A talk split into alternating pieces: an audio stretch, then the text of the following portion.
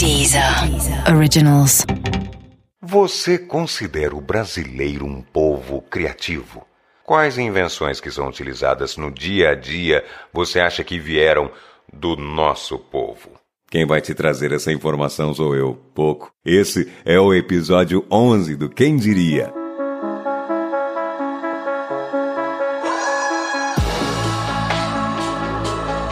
Quem diria é um podcast para os curiosos. Aqui a gente vai contar para você alguns dos fatos mais inusitados, estranhos e surpreendentes do mundo. Do vulcão mais antigo do planeta até o que acontecerá com a evolução do corpo dos seres humanos daqui a alguns anos. O Quem Diria é um convite às curiosidades que cercam o nosso dia a dia. O Quem Diria é um podcast original da Deezer, em parceria com a Fatos Desconhecidos.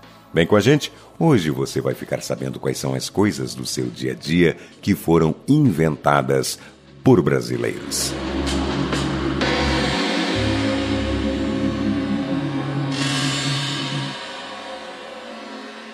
Smartphones, computadores, internet, GPS, entre outras invenções, mudaram a vida moderna. A maior parte delas foram desenvolvidas por pessoas de outros países, mas nem tudo foi inventado pelos gringos, não, viu? Existem coisas que nós usamos que são produtos genuinamente brasileiros. E agora eu vou te passar uma lista deles.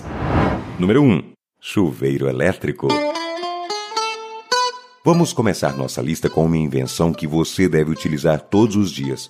O chuveiro elétrico foi desenvolvido no Brasil nos anos de 1930 e começou a ganhar popularidade nas décadas seguintes. Hoje, dificilmente você encontra uma casa sem essa invenção.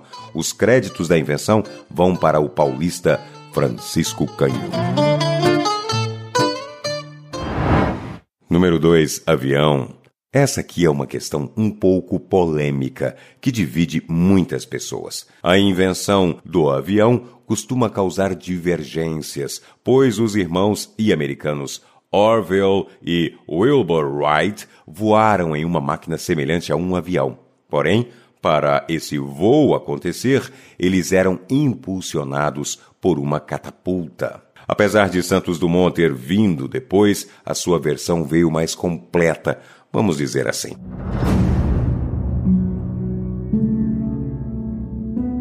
Em 1906, o brasileiro fez o primeiro voo sem nenhum auxílio de catapulta, sendo a propulsão feita exclusivamente pelo motor e pela aerodinâmica do avião. O 14 bis, nome de sua aeronave, voou pelos céus de Paris por aproximadamente 200 metros. Esse foi o primeiro registro do tipo no mundo. Quem defende os americanos afirma que os vídeos deles voando sem catapulta foram gravados antes de 1906. Por causa disso, existem controvérsias sobre o feito. Inclusive, os que defendem Santos Dumont costumam utilizar uma frase irônica sobre a invenção americana: catapulta não é motor. Como esse podcast é brasileiro, estamos do lado de Santos Dumont. Número 13, identificador de chamadas. Hoje é bastante comum você saber quem está te ligando, já que aparece um número ou nome da pessoa. Mas nem sempre foi assim. Por ninguém saber qual era o número que estava fazendo a ligação, os trotes, por exemplo, eram constantes. O identificador de chamadas foi uma invenção tupiniquim.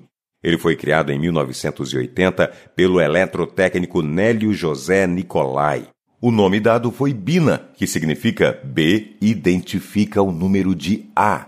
Isso permite identificar o número de origem da ligação. O identificador logo se espalhou pelo planeta. Apesar disso, o brasileiro ainda luta na justiça para receber os lucros de sua criação, já que empresas ao redor do mundo utilizaram o identificador de chamadas e ele não recebeu quase nada por isso. Número 4. Escorredor de arroz. O brasileiro costuma comer arroz e feijão quase todos os dias. Então, quem mais senão uma brasileira para inventar isso?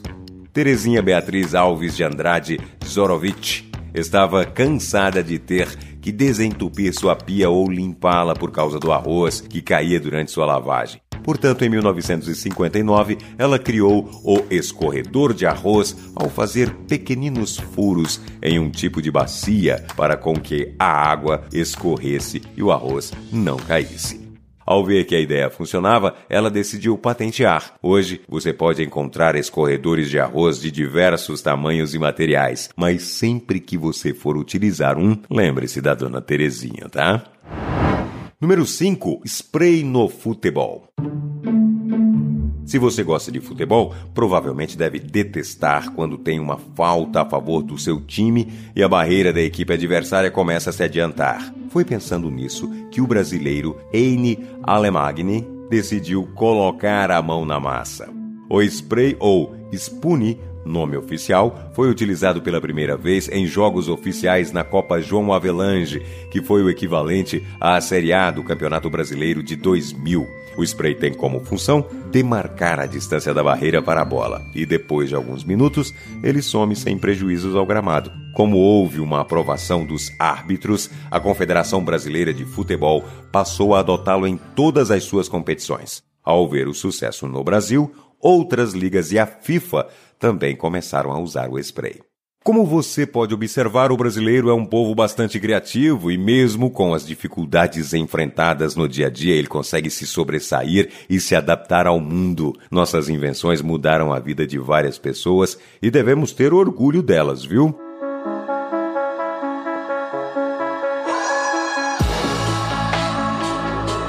Esse foi o episódio 11 do Quem Diria, o podcast dos curiosos. Fica ligado por aqui que a gente está só começando. Nessa primeira temporada serão 20 episódios e o que não vão faltar são fatos surpreendentes para dividir com vocês. Mas se você tem fome de informação e quer saber mais agora, já nesse momento, então vai lá na Deezer e confere o bônus desse episódio exclusivo que você só acha por lá. O Quem Diria é um podcast original da Deezer em parceria com a Fatos Desconhecidos. Até o próximo episódio.